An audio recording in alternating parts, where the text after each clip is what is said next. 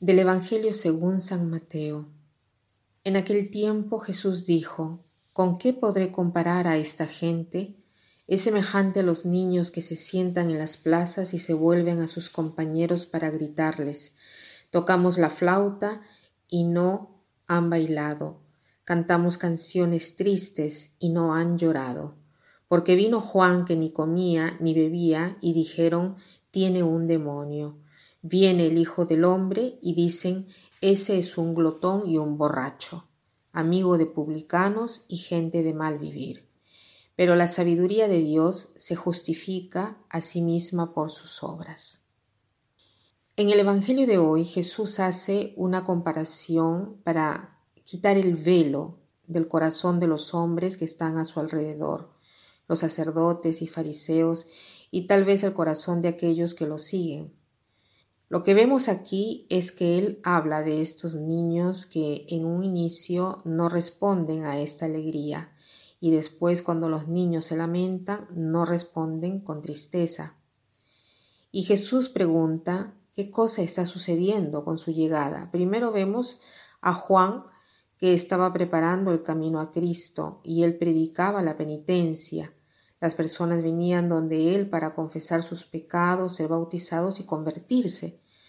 Pero habían algunos que estaban contra Juan.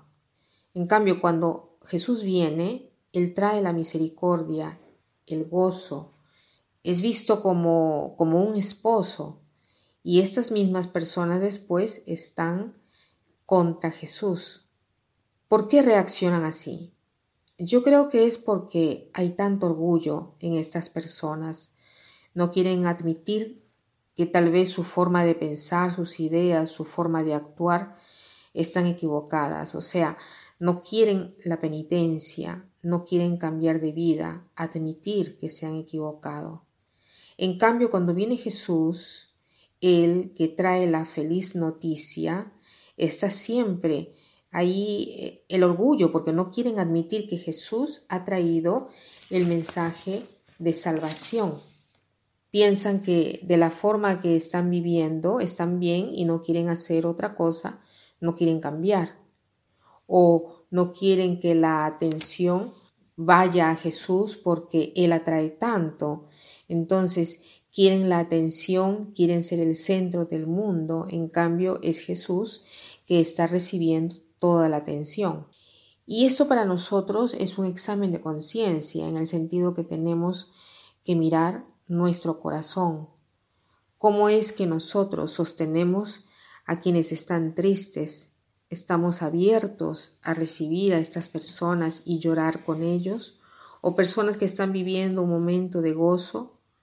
No sé si estamos viviendo momentos de alegría o de tristeza, pero estamos abiertos a acoger a lo que están sintiendo los otros, aunque nosotros no sentimos en ese momento lo mismo que ellos. Esto es como una puerta abierta para encontrar a aquellas personas. Me hace pensar a la encíclica que el Papa Francisco ha publicado hace poco, que es eh, Hermanos Todos. Aquí vemos el deseo del Papa que quiere que estemos en un mundo de diálogo, de encuentro, de salir de nuestro encierro para encontrar otras personas. Esto nos abre el amor, porque olvidándonos de nosotros mismos, nos encontramos a nosotros mismos, porque vemos que nuestro verdadero deseo es el de amar. Y Jesús en este Evangelio nos llama un poco también la atención porque dice que no estamos reaccionando bien y nos invita a la conversión. No todo debe, debe eh, acabar ahí diciendo que, Juan está endemoniado, que Jesús es un glotón y borracho. De repente encontramos a veces esa misma actitud en nosotros, en nuestra vida comunitaria, en nuestra familia, en nuestro trabajo, en el mundo de la política. Nos encerramos y pensamos que tenemos razón. En cambio, debemos tratar de tener una actitud de diálogo y de escucha. Este es el propósito que podríamos eh, tener hoy. la actitud de diálogo y de escucha.